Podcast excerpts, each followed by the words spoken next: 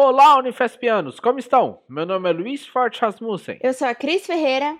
Somos alunos de graduação do curso Bacharelado Interdisciplinar em Ciência e Tecnologia do Mar e você está ouvindo o Cano Entrevista. Nesse episódio, conversaremos com José Bueno e Luiz de Campos Júnior, coordenadores e idealizadores do projeto Rios e Ruas de São Paulo. Comigo vai participar a coordenadora do projeto, a professora doutora Gislene Torrente Vilara.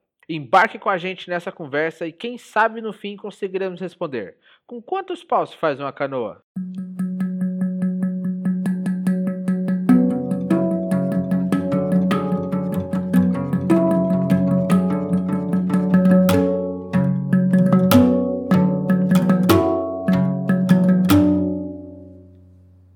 Olá, José. Olá, Luiz. Como que vocês estão? Olá, boa noite, Luiz. Tudo bem? Olá, Luiz. Tudo bom? Estamos aqui animados em começar uma prosa sobre algo que nos conecta, né? Que são as águas, os rios, os mares, a vida. Então, é prometo que essa conversa vai ser boa para nós. Espero para quem ouça também. Eu gostaria de pedir que vocês se apresentassem, primeiro o Luiz, depois o José, contando um pouco sobre a trajetória que vocês percorreram na carreira até o momento de hoje. Tá ok, eu vou falar um pouco até o momento que encontrei o, o José. Então, eu só vou falar de antes de conhecer o José Bueno. É, eu cursei várias faculdades, vários cursos superiores e tal, na área de agronomia, na área de ciências sociais, é, até que eu cheguei, eu, comunicação também, pedagogia, mas até que eu cheguei na geografia. Eu cheguei na geografia da USP. E foi na geografia da USP, já um, um pouco mais maduro, né, que eu eh, tive contato com os rios urbanos de São Paulo. Um assunto que naquele momento eu desconhecia, achava que conhecia bem a cidade, mas é, na verdade, achava que a cidade tinha aí três, quatro, cinco rios na, no seu território. E aí eu chegou a minha informação, até por um colega, um companheiro de curso, né, um calouro como eu, de que São Paulo era lotado de rios. E aí eu fiquei muito curioso com essa história e comecei a pesquisar sobre isso. E Trabalhei como professor de geografia e como formador de, de professores em cursos de formação de professores, sempre pesquisando nessa área, na questão dos rios urbanos de São Paulo primeiro e depois me interessei por outros lugares também. E quando eu conheci o José, ia sempre nessa no âmbito acadêmico, né? Nunca consegui muito sair desse âmbito, era uma, uma mais no, no, no, âmbito escolar e de pesquisa. Mas quando eu conheci o, o José, 15 anos depois de estar trabalhando com isso, em 2010 eu conheci o José. Mas essa é uma história que a gente pode contar um pouquinho para frente. Vou deixar o José se apresentar aí. Muito bom. Bom, a minha, a minha trajetória ela foi mais é, sinuosa. Eu tenho a minha formação acadêmica na USP em arquitetura e urbanismo. E a, eu lembro que na época, assim, eu tinha até começando a conversar com vocês, me lembrei que uma das escolhas que eu tinha era entre arquitetura e oceanografia, devido a um queridíssimo amigo que vizinho, Frederico Brandini, oceanógrafo e músico, que ele me encantou assim com essa paixão pelas águas. Acho que eu fiquei encantado por aquela paixão.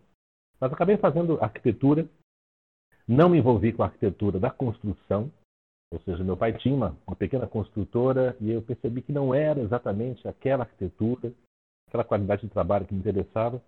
Eu vinha me aproximar profundamente da arquitetura, do urbanismo, depois que encontrei o Luiz em 2010, onde eu descobri onde, aonde eu poderia aplicar essa ideia de mexer na cidade, envolver as pessoas. Hoje eu me apresento muito como arquiteto social, que é uma arquitetura feita com pessoas, uma arquitetura que envolve gente, envolve encontros, envolve discussões, envolve experiências, enfim.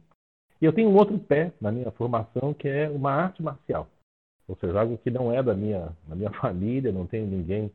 Não sou japonês, sou brasileiro, sou carioca, mas me encantei pelo Aikido, que é uma, uma cultura que me ensinou muito a lidar com situações impossíveis, torná-las possíveis, torná-las fáceis, tornar o fácil elegante. Então, tem toda uma sutileza no Aikido. É uma imensa metáfora em enfrentar situações difíceis. E o que eu faço hoje em todos os, os campos, né? tem várias coisas que me importam. Costumo às vezes dizer que é, eu faço que tudo que eu posso pelo, por tudo que me importa tem a ver com criatividade. Então, criatividade para trabalhar com formação de novas lideranças, formação de educadores, trabalhar com o potencial criativo da maturidade e trabalhar com a cidade. Acho que é aí onde a gente se conecta, que é essa relação com a cidade que nós vivemos, com as cidades, como elas se desenvolveram, e todas elas de costas dos rios, como se os rios fossem um problema para o desenvolvimento da cidade. Então, acho que a minha trajetória está hoje, depois de 60 anos, ligada a essa, a essa temática de produzir novas memórias, produzir novos, novas reflexões, criar novos paradigmas para a nossa vida durante o tempo que estamos vivos seja boa para todos. Ai, muito legal. Muito legal a formação de vocês. Muito interessante, né? Esse caminho sinuoso que trouxeram vocês até os rios, os rios e ruas. E eu me identifico muito também com, com essa fala que vocês tiveram a respeito de que as cidades estão de costas para os rios e os rios são tão importantes para nós. Os rios sempre foram, acho que historicamente, né, maltratados como uma rede de esgoto ou como caminhos que levam as pessoas de um lugar ao outro. Mas poucas vezes os rios foram tratados como organismos que nos prestam serviços é, inestimáveis, né? E acredito que até mesmo incalculáveis do ponto de vista dos serviços ecossistêmicos. Muito bem. Já que a apresentação de vocês foram até o, o começo do Rios e Ruas, agora eu pergunto, esse é o momento, como que o projeto Rios e Ruas começou? E da onde que surgiu esse nome? Bom, eu vou deixar o, Zé falar sobre como o Rios e Ruas começou e depois eu falo sobre o nome. Que tal, Zé? Maravilha, vamos embora. Bom, a gente é, sempre que lembra a, a trajetória, né, o, o, começo de Rios e Ruas, a gente se refere a um cafezinho bem tomado. Então, eu não conhecia Luiz, Luiz não me conhecia, a gente teve um amigo em comum, foi o nosso Cupido, que nos apresentou numa cafeteria e achou que a gente deveria se conhecer e trocar, porque ele percebia nos dois alguma coisa que ele talvez nem imaginasse, o que ele o que ele estava tá, criando, né? O Luiz trouxe toda a bagagem dele, a, a experiência como educador, como pesquisador dessa questão dos rios. Me impressionou demais. Eu, como arquiteto, eu não tinha essa percepção né, da quantidade imensa de rios que existe na cidade que eu vivo hoje. Eu sou do Rio de Janeiro, mas tenho em São Paulo há muitos anos. E não fez parte da minha formação esse conhecimento. E eu achei um escândalo as pessoas, eu não saber disso e as pessoas não saberem de que a gente vive sobre centenas de rios na cidade que foram esquecidos. E isso me intrigou muito. Eu posso dizer assim que talvez eu tenha sido o melhor aluno do Luiz na temática dos rios.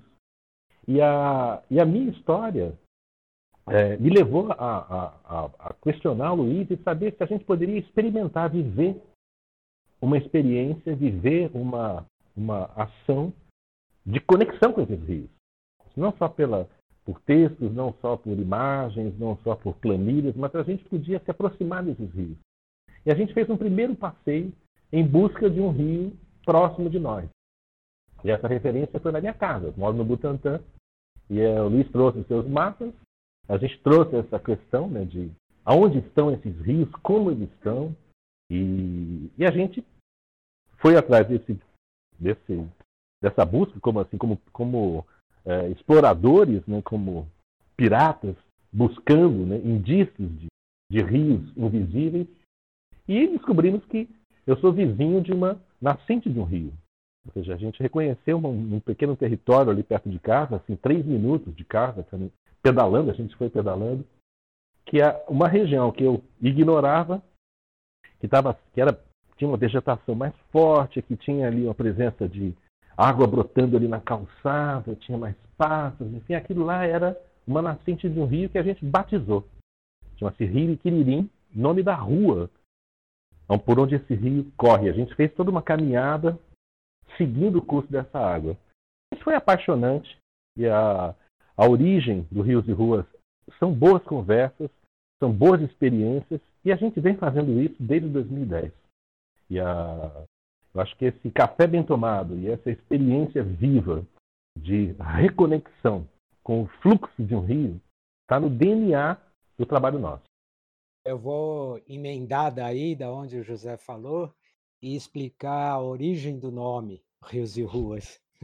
Bom, aí o, o José me convenceu, eu que vivia na, no ambiente escolar e de pesquisa, acadêmico, etc., ele me convenceu de que é, essa informação devia chegar à população em geral e que isso devia ser uma experiência que a gente devia abrir para as pessoas como um todo, para a população da cidade, etc.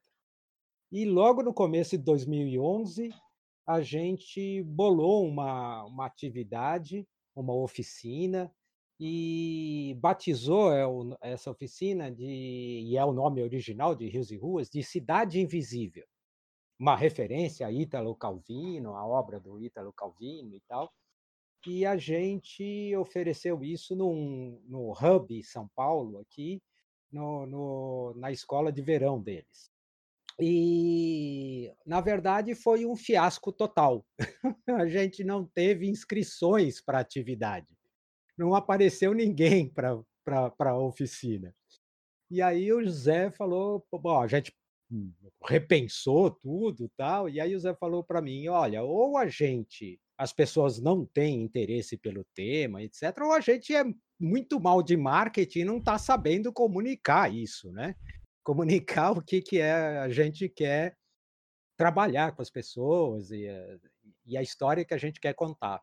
E aí a gente falou, ó, vamos começar por mudar o nome e tal, como, vamos pensar num nome. E aí começamos a pensar e falar, ó, com o que, que a gente trabalha? Eu falei, ah, a gente trabalha com rios e com ruas e quer levar isso para as ruas, né? Essa informação para as ruas. Ah, tá bom. Então vamos anotar aqui num cantinho rios e ruas e deixar como nome aqui provisório para a gente bolar um nome para a coisa.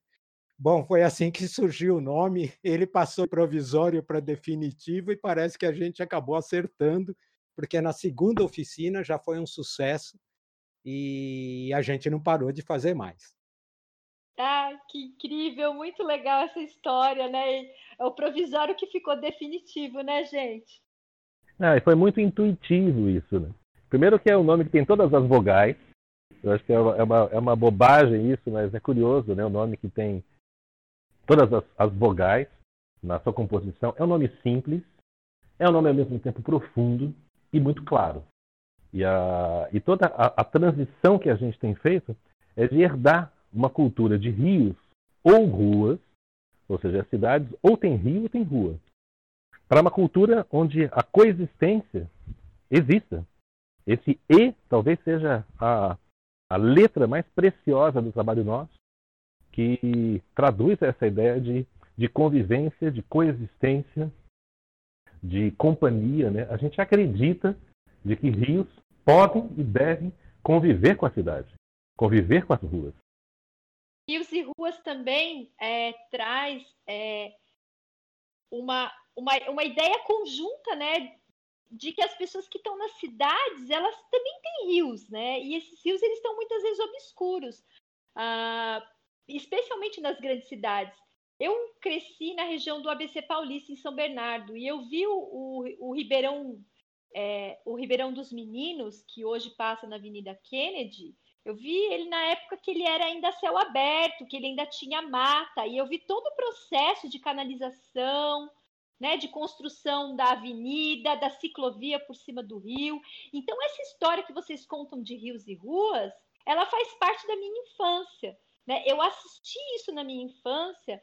Depois, no tempo que eu estive em Manaus, eu assisti isso dentro do projeto Prosamin lá, aonde a uma decisão política resolveu também canalizar, retilinizar, canalizar, canalizar e cobrir os, os igarapés, lá assim chamados da cidade de Manaus, uma boa parte dos igarapés. E aqui em Santos, o que, que a gente tem? A gente tem parte desses rios é, se tornando canais, né? Que são os, os, famosos canais de Santos, o canal 1 ao canal 7, que canalizaram toda essa água que desce da, da serra e água pluvial para o mar, de, como uma forma de solucionar um problema do século passado. É incrível você trazer. É... Oi, desculpa, Luiz. Mas ela, ela fala uma palavra que, que me chama a atenção aqui, é resolver um problema. Ou seja, de certa forma, os rios eles estão associados a um problema a ser resolvido. Sim. E talvez. Infelizmente. Pois é, e talvez rios sejam a solução das cidades do futuro. Então, essa cultura que, né, que nos afastou dos rios, que foi criando essa lógica né, do, do soterramento, da canalização, da cobertura, é nesse lugar que a gente atua de refletir qual é a transformação necessária para redignificar esses rios e tirá-los do lugar de um problema a ser resolvido e levá-los para um lugar de uma solução para a vida acontecer na cidade, para a saúde acontecer. Nem falo a palavra sustentabilidade, primeiro porque ela é muito grande e muito difícil de falar sustentabilidade. A gente fala de saúde, a gente fala de harmonia, a gente fala de qualidade de vida para as pessoas que moram no centro urbano.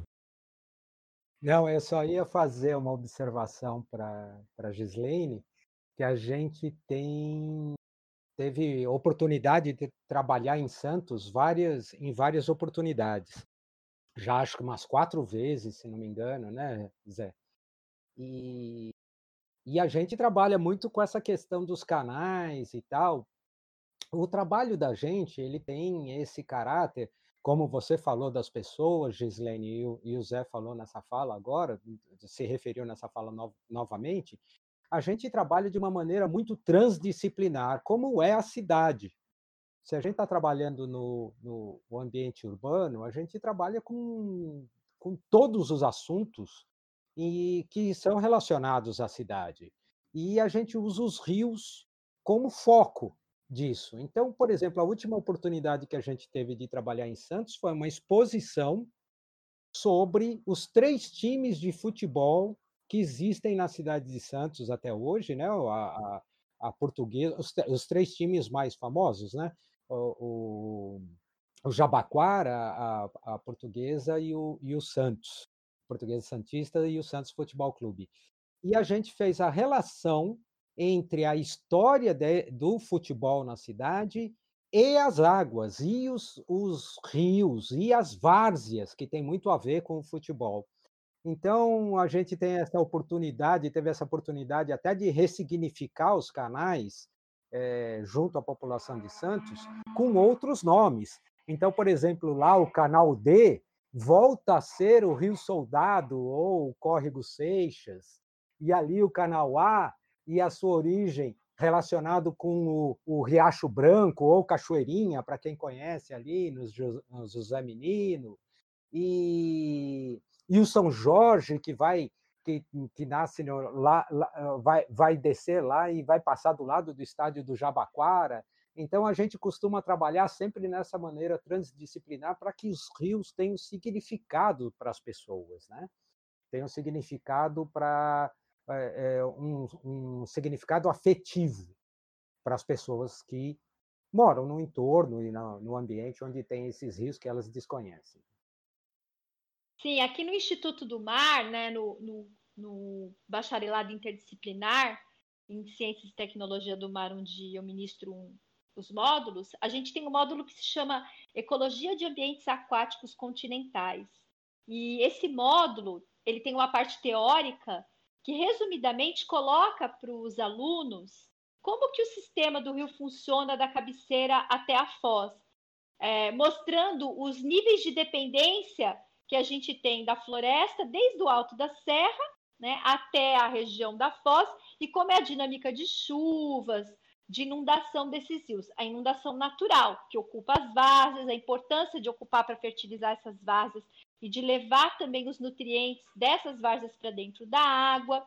Então, tem é, tem toda uma abordagem para que eles entendam como o rio funciona. E uma das atividades que eles têm é subir o rio Jaguareguava, que fica ali em Bertioga.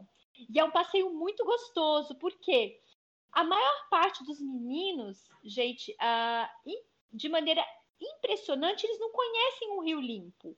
Ou eles nunca entraram, ou, eles, ou a impressão que você já tomou banho em algum rio? A primeira resposta, não, professor, o rio é sujo. Não, mas o rio não é sujo. Nós sujamos os rios, né? E aí eu os levo para lá onde eles sobem de canoa e eles têm a oportunidade, inclusive, de beber a água da nascente, né? Sem precisar que ela passe por nenhuma nenhum filtro. Então, essa, esse resgate que vocês estão é, me colocando sobre a cidade de Santos, sobre os canais, remetendo ao nome dos rios, é, isso para mim é uma novidade e é, é muito interessante que vocês tenham colocado isso. Eu vou procurar até me informar melhor a respeito dessa, dessa visita que vocês tiveram aqui, desse reconhecimento.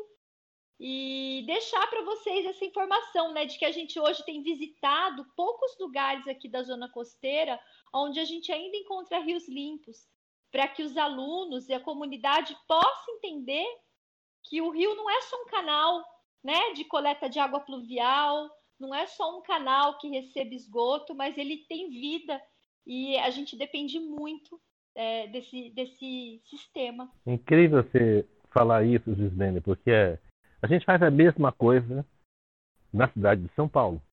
A gente vai das cabeceiras à foz. Na cidade de São Paulo, uma cidade absolutamente é, ocupada, construída, mas a gente vai em busca dessas nascentes que estão na cabeceira da Avenida Paulista, da Avenida Jabaquara, onde encontra, se encontram as nascentes, tanto as nascentes que geram os rios para a Bacia do Tietê, como, para a Bacia do Pinheiros, a gente faz exatamente isso e cria essa percepção de nascente a foz. E os passeios nossos, muitas vezes, eles são justamente esse percurso da origem dos rios, dessas nascentes, que aqui em São Paulo muitas vezes estão debaixo de construções, estão debaixo de prédios, são enterradas, mas brotam limpas. A gente não consegue beber e estimular as pessoas a beber essas águas, mas a gente vê essa água sendo jogada na, na, na guia, jogada na rua águas de lençóis de nascentes de minas que são cristalinas. Que são cristalinas. E a gente faz esse percurso até a foz, onde as pessoas se surpreendem, se chocam em perceber que os rios são vivos, que os rios continuam e continuarão brotando, a despeito da nossa ignorância, do nosso distanciamento, do nosso desconhecimento. Isso aí faz um, um bang na cabeça de todos, de engenheiros, de biólogos, de educadores, de crianças, de idosos. E a gente vem nesse percurso de nascente a foz, numa cidade povoada, a gente encontra um monte de histórias. A gente encontra o que a gente chama do, dos cabelinhos brancos, que são as pessoas que viram, como você viu, o Rio dos Meninos, né, aberto, que pôde brincar, que e ouvir essa história faz parte da metodologia nossa que é perceber o quanto esses rios eles estão sendo estão guardados na memória de quem viu que a cidade não foi sempre assim. Foi tudo muito rápido, Gislene. Foi tudo muito rápido. Rápido assim. Em 100 anos, a gente é, escondeu tudo. Isso é muito pouco tempo para a história de um rio. E a gente imagina que em pouco tempo e de modo também muito rápido, a gente possa fazer essa, essa transição e refletir sobre a possibilidade desses rios voltarem a correr livres, a correr limpos, a serem tratados e a gente criar uma outra relação, não de abandono, não de desconhecimento, de desprezo, muito menos de problema urbano. Sim, um rio nunca morre, né, gente? O, o rio está sempre lá, porque a nascente ela sempre vai existir. E a ideia aqui é justamente essa: a gente leva os alunos no Jaguareguava, porque, como ele é um rio ainda íntegro, é para que eles possam ter contato com o rio da sua forma mais próxima do pristino e pensar que aquele rio é uma representação do que eles tiveram na cidade, do que eles perderam pela má gestão do rio, pela má gestão das águas, pela pelos dejetos que esse rio recebeu, pelo tanto que esse rio sofreu. Porque nós temos grandes bacias na, na região metropolitana de São Paulo, bacias imensas. E o Pinheiros é muito grande, e o Tietê é muito grande. Né? A gente precisa, de fato, é, é, ter projetos como o de vocês que recuperem esses rios, que recuperem as águas. A gente não pode, eu costumo dizer que a gente não pode morrer afogado nas enchentes sem água na torneira, né? Eu sou daqui de Goiás, né? Sou natural de Goiânia, e por estar no interior, eu sempre tive muito próximo de rios que estão, se não 100% conservados, muito bem conservados. Sempre nadei em Ribeirão, em córregos, pesquei muito. A minha família sempre teve a cultura de ir no Araguaia no meio do ano, que é a nossa praia. Aqui a gente era a nossa diversão. Então eu sempre tive muito próximo de rios. E quando eu mudei para Santos para poder fazer a minha faculdade, eu perdi um pouco desse contato. Ele meio que se transferiu para o mar, mas eu sempre me encantei um pouco com os canais, querendo entender como eles funcionavam, o que eles eram anteriormente. E no momento que eu, eh, eu, eu fiz parte da unidade curricular que a Gisilene comentou, e eu subi a, de canoa ao rio, voltei e me conectei. Eu tive um sentimento nostálgico de, de algo que eu, que eu fazia por muitos anos no meu, na minha infância. E olhar os meus colegas que não tiveram essa, essa experiência, que era a primeira vez, era legal ver que era a primeira vez, mas ao mesmo tempo eu ficava meio triste. Falei, nossa, ele nunca passou um dia inteiro nadando no rio, nunca escorregou na cachoeira. Então, eu, é, eu acho muito, eu fico muito feliz de a gente estar conversando agora sobre isso e, e fico feliz de dessas informações estarem chegando cada vez mais às pessoas. Ô, Luiz, uma, você falou de para as pessoas ser a primeira vez e você ficar triste de do lado de cá a gente acredita que talvez baste uma experiência para a pessoa mudar de forma definitiva e profunda o modo dela se relacionar com as águas.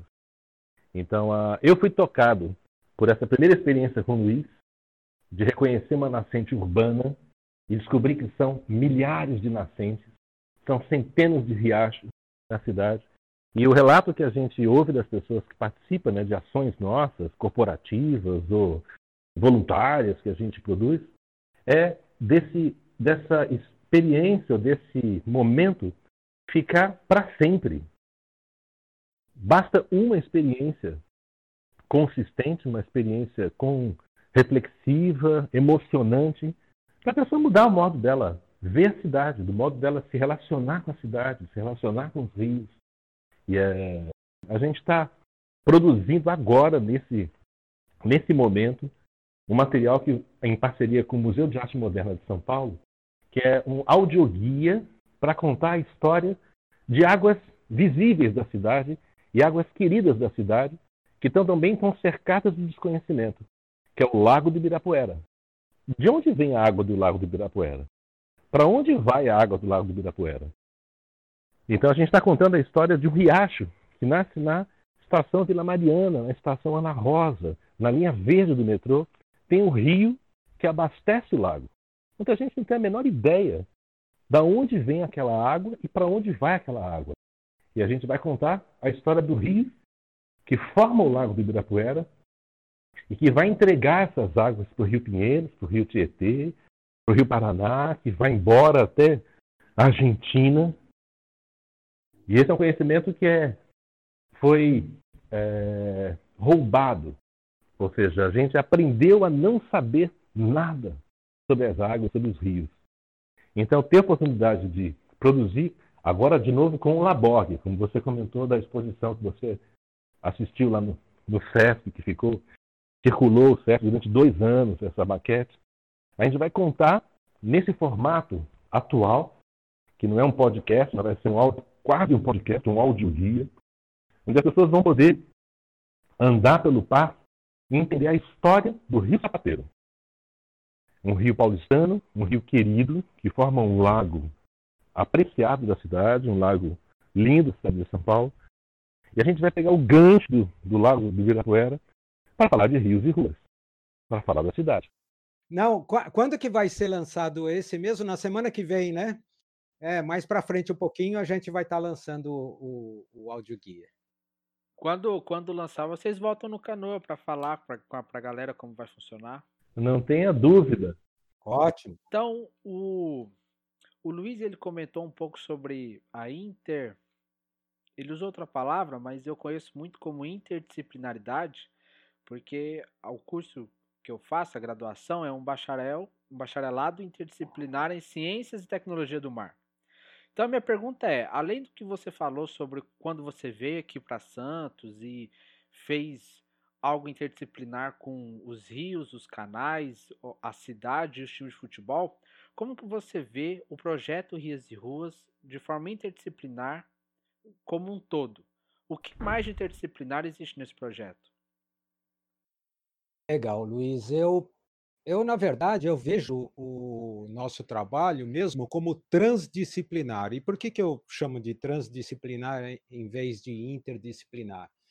Porque quando a gente fala em interdisciplinar, a gente, em geral, pensa em especialistas trabalhando em colaboração em cima de uma pesquisa, né? Então, o, o historiador, o cientista social, o biólogo, o, o oceanógrafo, o climatologista, todo mundo trabalhando em cima de um tema. A gente parte, eu acho, um pouco uh, conceitualmente ao contrário. A gente parte da realidade onde se manifesta a cidade, onde a cidade está acontecendo, da vida das pessoas, para entender tudo que está envolvido em relação a ela. Então, na verdade, a gente parte de um lugar que a gente chama de transdisciplinar, uma vez que ele não está dividido em disciplinas, né? quando a gente vai num território, a nossa metodologia tem muito a ver com isso. A gente costuma dizer que a gente chega com um olhar estrangeiro. Então, a gente não chega com aquele olhar de geógrafo, no meu caso, ou de urbanista, no caso do Zé, é, para tentar entender aquela realidade. A gente chega mesmo como um turista no lugar, tentando entender o lugar, mesmo que seja um lugar que a gente já conhece, né? é, a gente tenta chegar e nos aproximarmos do lugar é, pretendendo ter surpresas e não confirmar coisas que a gente já sabe. A gente quer descobrir novidades. O Zé costuma usar uma expressão que é não se contentar com a primeira camada, e nem com a segunda, e nem com a terceira, e se aprofundando naquela realidade. E é assim que a gente vê o trabalho de Rios e Ruas, quer dizer, a gente parte da da questão do rio, do riacho, do curso d'água que está é, eh, drenando aquele território, já pensando no território como um todo, as pessoas que vivem no entorno deles, as questões que estão relacionadas com o rio, as questões de vida daquelas pessoas e como elas podem se é, relacionar e viver em harmonia com aquele rio. Com aquele rio, como disse o Zé, passe deixe de ser uma, um problema, que às vezes, eh, às vezes as pessoas veem mesmo como um problema, um rio está poluído ou ele enche a sua casa num momento de num episódio mais é, é, forte de chuva, na época das enchentes, na época das chuvas. Então, que ela passe, ela transforme essa visão em como que aquele aquele rio pode passar a ser uma coisa desejável, como que ela pode melhorar a qualidade de vida dela, do ambiente onde ela vive, a partir primeiro de como ela vê aquele rio. Que num primeiro momento a gente não vai estar despoluindo ele, nem resolvendo o problema da enchente. Primeiro ela precisa ver ele diferente. A gente costuma dizer que não existe saneamento que não comece Sim. na cabeça das pessoas. As pessoas precisam separar, é, digamos, esgoto de rio, primeiro na cabeça, olhar para o rio e falar: isso não é um esgoto, isso é um rio e, e o esgoto está chegando nele e está poluindo ele. O rio não é fedorento. O que é fedorento é o que a gente está jogando no rio, e assim por diante. Né?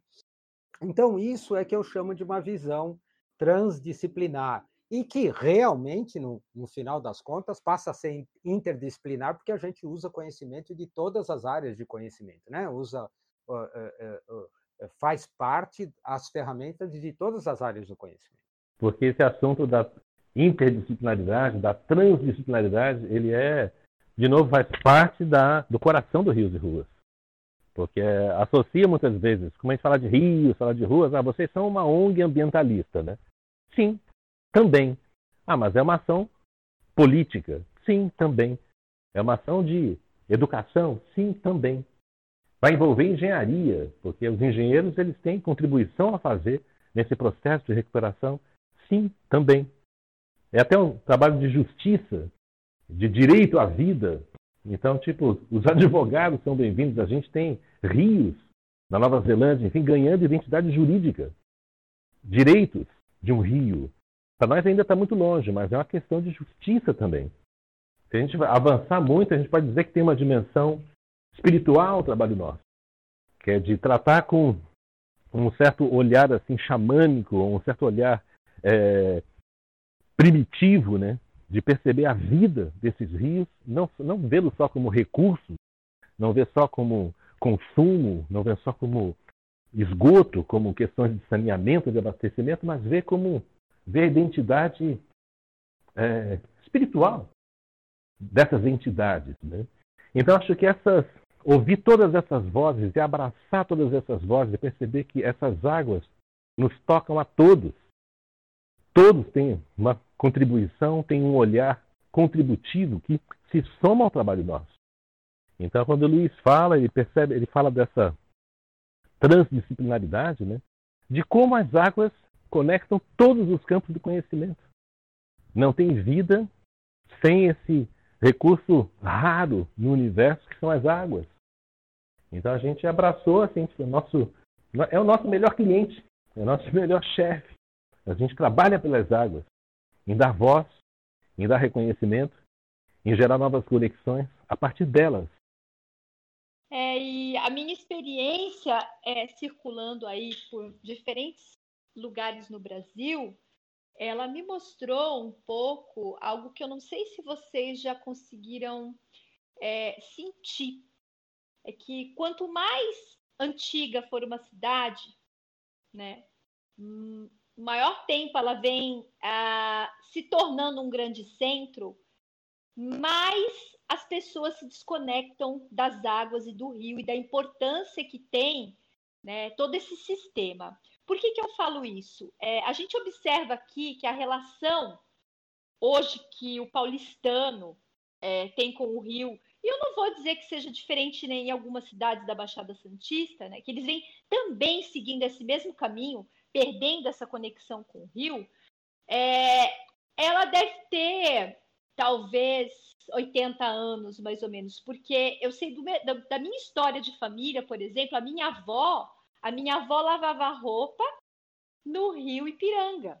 O meu pai nadava e pescava no rio Ipiranga, na época que ainda não havia poluição. E eu fui ver isso mais uma vez em lugares mais remotos, como na Amazônia, onde as pessoas ainda têm essa relação com o rio. As pessoas elas vão ao rio para tomar banho, as pessoas vão buscar água no rio para usar nas suas diferentes atividades e elas têm um respeito muito grande pro, pelo rio. Por quê? Porque o rio ele fornece tudo para elas, né? Forne fornece a água, fornece o alimento, fornece a, a, a, fertilização do solo na época das enchentes, coisa que aqui nós entendemos como as águas invadindo as casas, as enchentes destruindo as cidades. Tá? Não é assim.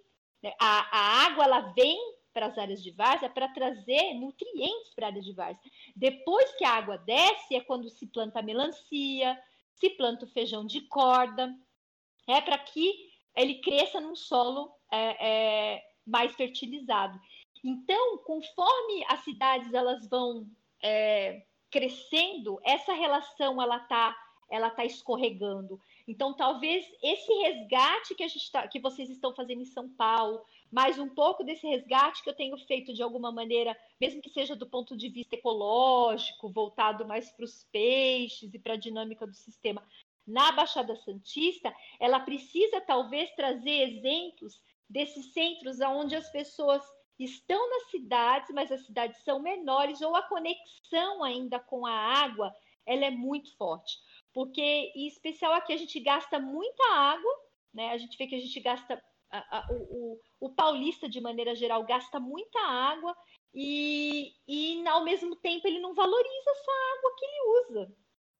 É, Gislaine, eu, é, você tem toda a razão com essa, essa, esse seu argumento de que uh, conforme a cidade vai se desenvolvendo, se transformando no, num espaço mais urbanizado e no caso de São Paulo uma metrópole absurdamente grande e, e etc mesmo em termos mundiais é, você tem toda a razão sobre essa questão da desconexão. Mas a gente vem é, conversando sobre isso e tem visto como isso tem a ver com um momento né também de desenvolvimento e de pensamento Quer dizer, a gente teve um momento de desenvolvimento das cidades, não só no, no Brasil, mas também no mundo, em que eh, os rios foram vistos como empecilhos. Eles foram vistos como eh, elementos que estavam presentes na paisagem, no ambiente, e que atrapalhavam o desenvolvimento da cidade. Felizmente, a gente tem visto um, um, uma mudança de visão sobre isso, mesmo porque a gente tem vivido vários problemas decorrentes de, desse pensamento, que acabou enterrando todos os rios de São Paulo, ou colocando em galerias no meio de avenidas e canais retificados no meio de eh, avenidas expressas, e isso aconteceu em vários lugares do mundo. Mas a gente tem visto, inclusive o Zé teve oportunidade já de viajar depois, já que a gente está trabalhando com o Rios, teve em Barcelona, teve na Alemanha, teve em, em, em, em desculpa, em Portugal, em, em, Lisboa e no Porto, é, e a gente vendo outras visões que estão sendo hoje recuperando essa relação, inclusive nos Estados Unidos, que a gente vê lá na região de Nova York, em Yonkers, um rio ser reaberto depois de ficar 90 anos dentro de, embaixo de um estacionamento no centro da cidade, e ele ser reaberto e a cidade que estava decadente acabar se recuperando, se desenvolvendo novamente a partir da recuperação do seu rio, que ficava no centro da cidade. E isso tem acontecido em vários lugares, né? Temos exemplos eh, os mais conhecidos em Seul, ou em Madrid, eh, ou a recuperação do Tamisa, ou do Sena, e assim por diante. Mas o que a gente tem visto é que está nesse momento. A gente está, lógico que aqui a gente está mais atrasado ainda, né? Somos um país em que essas coisas demoram mais para chegar, mas a gente tem visto, inclusive, a mudança de pensamento aqui mesmo no Brasil. Então, essa possibilidade de você ter uma cidade grande e que, ao mesmo tempo, valorize seus rios, a gente tem visto acontecer em vários lugares do mundo. Isso que motiva a gente ainda mais, né? É, e o projeto de vocês, assim, esse pioneirismo que vocês estão tendo com os rios e ruas, vocês não têm noção da importância que isso tem para centros que estão afastados de São Paulo. Porque o que, que a gente vê fora daqui? A gente vê que o processo está se repetindo, né? Canali retilinizando, canalizando, co colocando ou ciclovias ou, ou, ou, ou ah, vias pavimentadas sobre o rio. Então, mostrar isso para o Brasil vai ser muito legal, porque as pessoas vão entender né, a, a, na, na, na política da gestão que esse caminho não é o melhor caminho, que esse é o caminho equivocado, que hoje São Paulo está tentando dar um passo atrás para corrigir isso. Né? Então, que replicar esse modelo que foi feito aqui para outros grandes centros que têm os seus rios não é o mais adequado. Então, eu vejo o papel de vocês assim fundamental nessa questão, sabe? Né, nessa expansão de levar o que, o que vocês estão fazendo em São Paulo para outras cidades do Brasil que têm rios, que têm rios importantes e que estão seguindo esses passos de retiminização e canalização do rio. Para que eles não façam isso, porque vai ficar muito mais barato, né? E vai ficar muito mais simples, né? E muito mais bonito, né? A cidade poder crescer com suas vases, com os seus rios é, preservados. Ô, Gislene. Já que a gente entrou Oi. nesse Pode ah, falar. Ah, Luiz, eu não resisto. Eu fico aqui, eu, eu devia ficar quieto, calado, mudo, só ouvindo, aprendendo com vocês. mas eu não resisto, porque eu acho que tem uma é uma grande, o Rios e Ruas faz parte de uma enorme onda de talvez seja um movimento pendular, né? Teve um fascínio pelo automóvel. Teve um, os jovens com 18 anos, a primeira coisa que eles faziam era tirar carta para poder ter um carro. Isso está mudando. Ou seja, a gente não imaginaria São Paulo ter ciclovias e gente querendo andar de bicicleta, se transportar de um outro jeito, mais natural. Você brincar na rua é uma coisa insegura, então criaram esses condomínios, os ambientes fechados, a tecnologia, os joguinhos eletrônicos. A gente está ainda meio sob o, transe de que isso é legal. Talvez haja uma grande volta, a voltar a, a ver os encontros na rua, as brincadeiras mais simples, as brincadeiras na beira, na beira do rio. Porque o seguro é a piscina, o seguro é um condomínio, o seguro é um lugar controlado, e o lugar sem controle, um lugar. Talvez haja um movimento pendular. Você fazer, cuidar da sua própria comida, você plantar a sua própria horta, a sua própria, seu próprio alimento. Isso não é coisa de de pobre, como bicicleta era transporte de pobre. Talvez seja a tendência de, uma, de um recuo ou de uma recuperação do que é menos tecnológico, menos artificial, para o que é mais natural. Eu acho que a, a gente está nesse rios e ruas, essa história de apreciar os rios, não como uma coisa, não como um problema, como a gente tem falado, mas como algo que a gente deve recuperar essa conexão. Né? Eu, acho, na, eu tive na Alemanha e a, tive uma experiência incrível lá, que foi de designers que montaram móveis e equipamentos numa escola com toda a tecnologia, aço escovado, com madeira, tudo polido para as crianças brincarem. E quando eles puseram esses elementos perfeitos, de designers alemães ali para as crianças brincarem, as crianças olharam, acharam bacaninha mas elas foram brincar com as pedras, foram brincar com a lama, elas foram brincar com os galhos, elas foram brincar com coisas que não têm o menor acabamento e a menor tecnologia, porque lá elas têm um prazer e um certo tipo de risco que os designers sacaram, os educadores, elas não querem segurança, elas querem elas querem provar, elas querem provar limites, elas querem elas querem imaginar coisas, elas não querem nada pronto. Então estamos indo Talvez seja um movimento pendular que hoje parece é, estranho, parece meio esdrúxulo, falar em abrir rios em São Paulo e ir para o trabalho de bicicleta e ter uma horta em casa e encontrar pessoas estranhas. A gente está numa cultura de medo, de insegurança, onde a gente se isola. Talvez a gente volte aqui, a gente precise voltar a se encontrar com gente estranha, gente diferente de você, porque no, e a importância.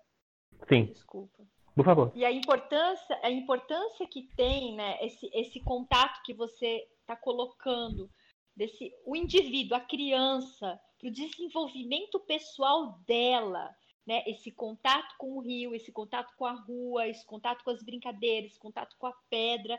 E o desenvolvimento social que ela tem com os colegas é completamente diferente uh, do desenvolvimento que a criança está tendo hoje. Uhum. É, talvez essa seja uma das, do meu ponto de vista, talvez essa seja uma das raízes dos problemas sociais que a gente vem tendo hoje, né? Das relações interpessoais, das formas de valoração das coisas, entre outros aspectos. Oh, Gislene, é a cognição. O, é a cognição.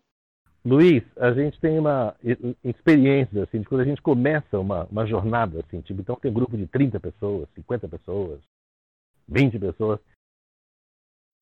Aproximamos estranhos. Você precisa ver a cara das pessoas quando elas começam. Cada um, na, cada um no seu quadrado. Cada um no seu cantinho, cada um percebendo que é uma, é uma pessoa individualizada e diferente, distante dos demais. Quando termina uma história ao longo de duas, três horas de convivência, de trocas de histórias, de sonhos, de memórias, a gente parece que forma uma família, porque a gente percebe unidade nessas diferenças. E o estranhamento, o quanto ele é saboroso. O quanto ele é saboroso você ouvir histórias de morador de rua, de um tiozinho de 70 anos, de um engenheiro que trabalha, sei lá, eu, né, em grandes construções, educadores, adolescentes, A gente começa a perceber que tem alguma magia. Moradores de rua. Moradores de rua. A gente para para ouvir histórias de moradores que lavam suas roupas nessas nascentes, que tomam banho nessas nascentes, que contam exatamente aonde esses rios correm limpos de maneira gratuita na cidade, para eles poderem viver. Isso aí dá um, dá um choque na cabeça das pessoas de perceber que o morador de rua pode ser um educador.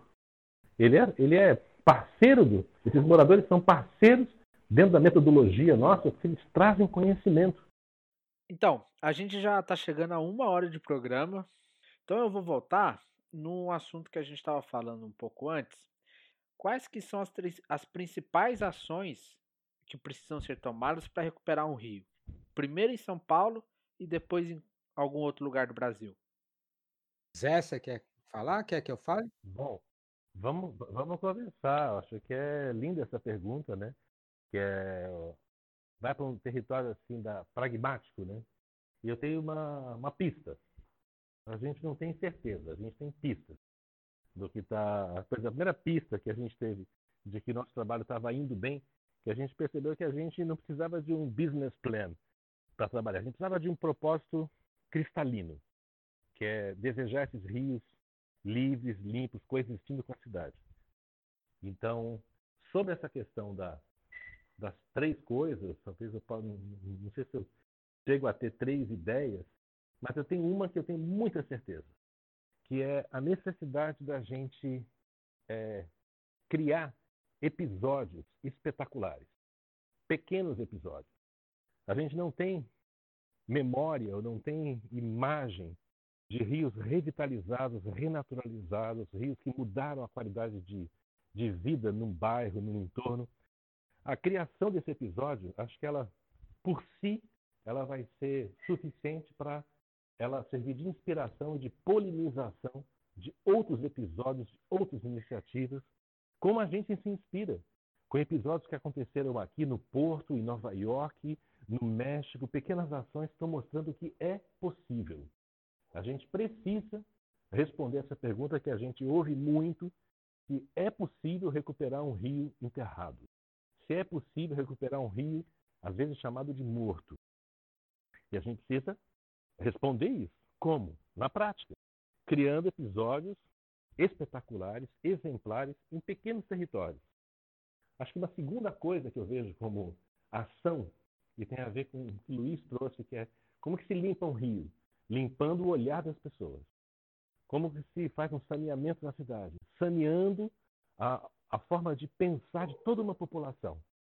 Então, a gente trabalhar com essa, é, essa divulgação, essa promoção de um outro olhar para a cidade, um outro olhar para as águas, e isso ganhar escala, eu acho que esse podcast aqui faz parte disso. A gente vai chegar talvez em 10, 50, 100, 500, mil pessoas que vão ouvir e vão ficar com a pulga atrás da orelha. Será que tem um rio perto de casa? Será que eu estou quão distante eu estou de uma coisa tão importante que são essas águas. Eu acho que a gente é, trabalhar nessa mudança, nessa transformação cultural que leva tempo, leva tempo. A gente está há 10 anos, eu imagino que esse trabalho tenha, dure mais 30 anos, dure mais 20 anos, até que ele ganhe essa escala que a gente tanto deseja. A gente já começa a ver uma série de iniciativas filhotes, assim, ou, ou ramificadas, capilarizadas, no Recife, em Curitiba, em Belo Horizonte.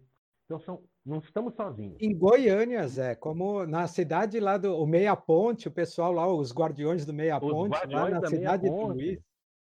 A gente tem ouvido toda semana ações que estão pipocando aquele dizendo, nossa, a gente está fazendo nossa, nossa contribuição local nesse lugar. Em Santos, de repente, trabalhos que estão que a gente que ainda não tem uma visibilidade, mas logo pode vir à tona isso. E, a, e acho que uma terceira coisa, tenho falado bastante, que é a gente criar uma cultura de composição. Quando a gente fala de rios e ruas, a gente não está lutando contra nada. Não estamos lutando contra um governo, um governo irresponsável, contra uma gestão irresponsável. A gente está trabalhando por uma composição com todos os, os, os atores né, que serão necessários para a recuperação dos rios. Então vamos precisar dos engenheiros, vamos precisar das construtoras, vamos precisar de uma legislação, vamos precisar de permacultores, vamos precisar de educadores. E isso vem de um pensamento de composição e não apenas de luta. A gente vê muito na, na, no, no ambiente ambientalista uma bandeira de luta contra algo. Pessoalmente, isso eu falo em meu nome, talvez o Luiz possa corroborar, não, nosso trabalho não é um trabalho de luta contra algo, mas um trabalho de composição. E essa cultura de composição, numa sociedade que vai se polarizando, vai se entrincheirando entre quem está certo e quem está errado, o que é bom e o que é mal, o que é meu e o que é seu, a gente compor com todos, com todos. Então acho que eu deixo assim a minha pista de quais são as ações, algumas práticas, que é essa criação de episódios, e outras mais culturais e sociais, que é mudarmos a forma de olhar, de perceber, de sentir e de conviver. Eu gostaria só para complementar, concordo com tudo que o Zé está dizendo aí. É, minha fala é, é, é, é muito é, concordante com a dele, mas eu só queria incluir algumas pequenas vitórias que a gente teve. É, quando a gente começou lá em 2010, o desafio era muito maior do que é hoje. Eu vou explicar onde é que esse desafio já já já tem conseguido vitórias e que e, e, e tem diminuído. Por exemplo, se falava em São Paulo, seja na imprensa, seja pelos especialistas, seja pelos técnicos, se falava São Paulo tinha rio, São Paulo teve rio. E hoje se fala São Paulo tem rio. Aqui passa um rio e não passava um rio. Mesmo que ele não esteja visível, mesmo que ele esteja dentro de uma galeria, hoje as pessoas já mudaram esse tempo verbal para falar de rios. Isso é uma vitória é, muito grande. Porque se a gente achar que São Paulo não tem mais rio, não tem mais nada para recuperar. Não tem mais nada para a gente conseguir fazer que volte à tona e que a gente possa fruir deles novamente. Se a gente diz eles ainda estão aí, eles existem ainda, então a gente sabe com o que, que tem que trabalhar e o que é necessário fazer para voltar a fruir deles. Né? Então, essa é uma primeira vitória incrível. E outra é o, o que o Zé já, já falou também na fala dele. A gente tem visto e tem sido convidado por pessoas de várias cidades para falar, para fazer lives, para visitar, para fazer atividades e etc em várias cidades. Esse pessoal do Meia Ponte em Goiânia já conversou com a gente, o Zé fez live com eles, a gente já teve em Natal fazendo expedição com o Rio lá, a gente tem contato com o pessoal do Arroio Dilúvio em Porto Alegre, que é a Universidade Federal do Rio Grande do Sul, está envolvida também lá. É, e eh, são inúmeras. A gente teve um trabalho que eu acho muito interessante, que foi feito em Piracicaba, a exposição Rios Descobertos foi feita em Piracicaba com adaptada para o Rio Piracicaba, em um médio Tietê. E em Piracicaba a gente sabe que as pessoas têm uma consciência sobre o rio muito grande. Elas têm uma ligação com o Rio Piracicaba muito grande. E a gente falou: nossa, que desafio! Dois paulistanos, mais o pessoal do Laborg, mais a nossa equipe toda, e falar de rio para Piraci... Eh, do Rio Piracicaba para Piracicaba, para os piracicabanos, isso é, é até uma pretensão. E a gente viu que a gente tinha o que contribuir lá. E o que, que foi? a visão deles está tão ligada ao Rio Piracicaba que eles esqueceram dos outros rios da cidade. Eles esqueceram que o Piracicaba é formado por todos os outros afluentes. Então a gente mapeou todos os rios lá e descobriu que 90% dos rios no município de Piracicaba não tinham nome. Eles não tinham nome oficial. Aí isso foi para exposição, um mapa mostrando que todos não tinham nome, e virou uma iniciativa municipal que juntou tanto o SESC, que foi o promotor da, da exposição lá em Piracicaba, quanto o pessoal da Luiz de Queiroz, da Universidade de, da USP, o pessoal da Agronomia, que tem um grande centro de educação ambiental lá, quanto a Secretaria Municipal de Educação, e todos os rios estão sendo batizados as crianças das escolas fazem expedições, descobrem os rios, seus, os seus é, é, cursos, etc., pesquisam se ele tem um nome eh, tradicional com os moradores mais antigos. Se não tem, as próprias crianças batizam numa eleição o nome do rio e os vereadores da cidade transformam aquilo no nome oficial do, do, do riacho, do curso d'água e etc. Então, esse tipo de, de vitória, digamos assim, que a gente tem conseguido, de resultados com o trabalho de rios e ruas, mostra com, o quão avançou eh, a mentalidade de 10 anos atrás para agora, né? Então, eu gostaria só de dar esses exemplos assim, porque às vezes perguntam, mas vai. É porque realmente você chegar em São Paulo e falar, mas o Rio Tietê continua sujo, vocês não limparam, né? Quer dizer, a gente às vezes perde a, a perspectiva de tudo. O próprio trabalho agora que o, o governador tem colocado como plataforma do, da sua gestão de limpar o, o Rio Pinheiros, a gente tem visto que é bem mais consequente do que a gente tinha visto anteriormente, porque estão pensando nos afluentes, estão pensando em, coletar todos os, os, os esgotos das comunidades do entorno desses afluentes, pensando em tratar, quer dizer, uma coisa muito mais consequente do que vários projetos que a gente viu e que, por mais grandiosos e por mais custosos que fossem, a gente não via assim tanta possibilidade. E por último, eu queria dizer também que a gente foi convidado por vários candidatos à vereança aqui em São Paulo nessa última eleição e até uma candidata é, a prefeito em São Paulo a conversar, a fazer lives, a trocar ideias, etc. Isso para mim já mostra também um avanço muito grande, porque os políticos correm atrás da demanda da população se eles já estão se interessando por esse tema e querem colocar nas suas plataformas, querem colocar nos seus projetos de governo, é porque eles já estão sentindo demanda disso. Então, para mim, é um outro uh, indicador de que a gente está avançando. Desculpa, acho que eu fui muito longo nessa observação. Não, maravilhoso, Luiz. Maravilhoso, Luiz. Não, a fala ficou muito boa. Então, chegando agora no final da entrevista, Luiz, José, se algum ouvinte se interessou pelo assunto e quer entrar em contato com vocês, como que ele pode fazer? Olha, eu acho que a gente tem usado um canal. É... A gente tem a página no Facebook, Rios e Ruas, está no YouTube, no Facebook, no, no. sei lá eu mais onde está. Tá em tudo, tá, tá no Instagram, tá no, joga, no Scrib, no... Eu acho que para dar um, dar um, dar um, copia a cola Rios e Ruas e veja aonde você quer é, se conectar com a gente. Bacana. Pessoalmente, eu tenho usado bastante meu Instagram, um lugar angústias, os meus sonhos, as minhas realizações, a minha vida, é, a minha opinião sobre todas essas coisas, que é José R. N. Bueno. E você, Luiz?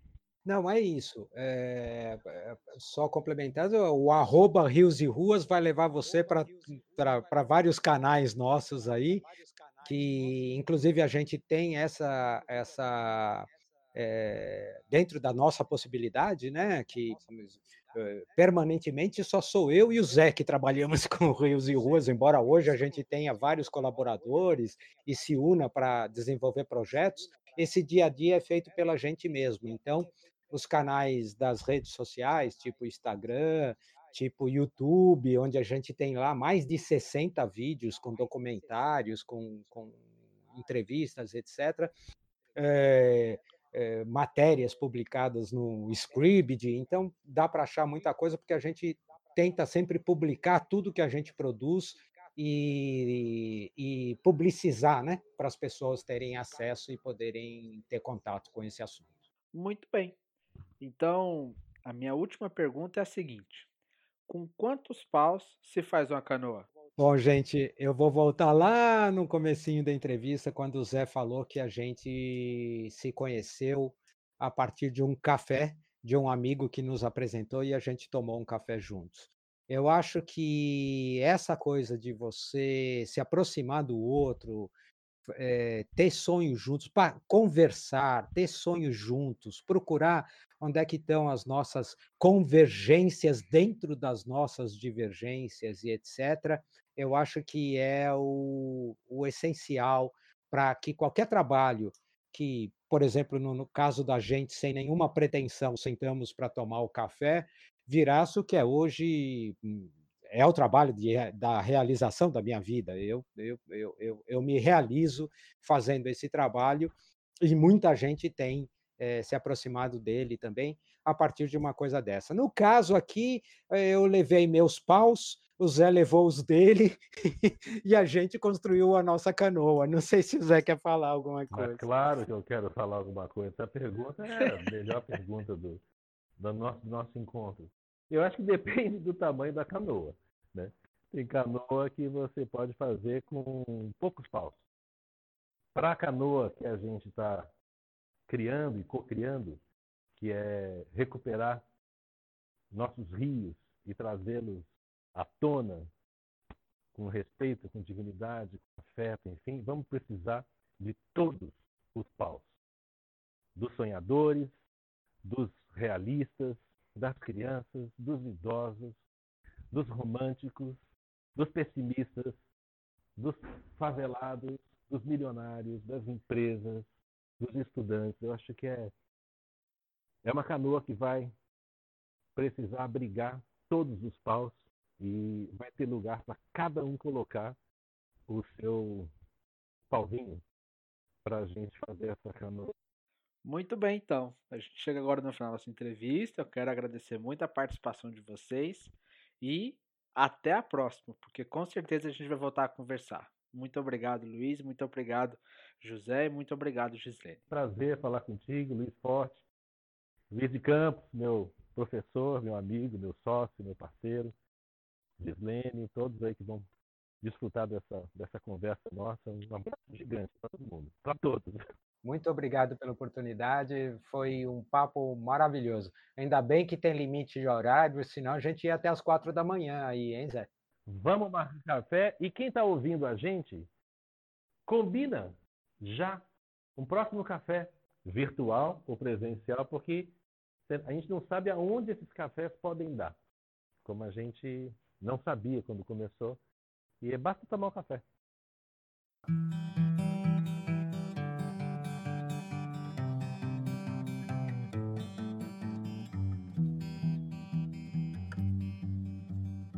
Projeto Com Quantos Paus Faz Uma Canoa é um podcast que fala sobre ciências e tecnologia nas universidades públicas.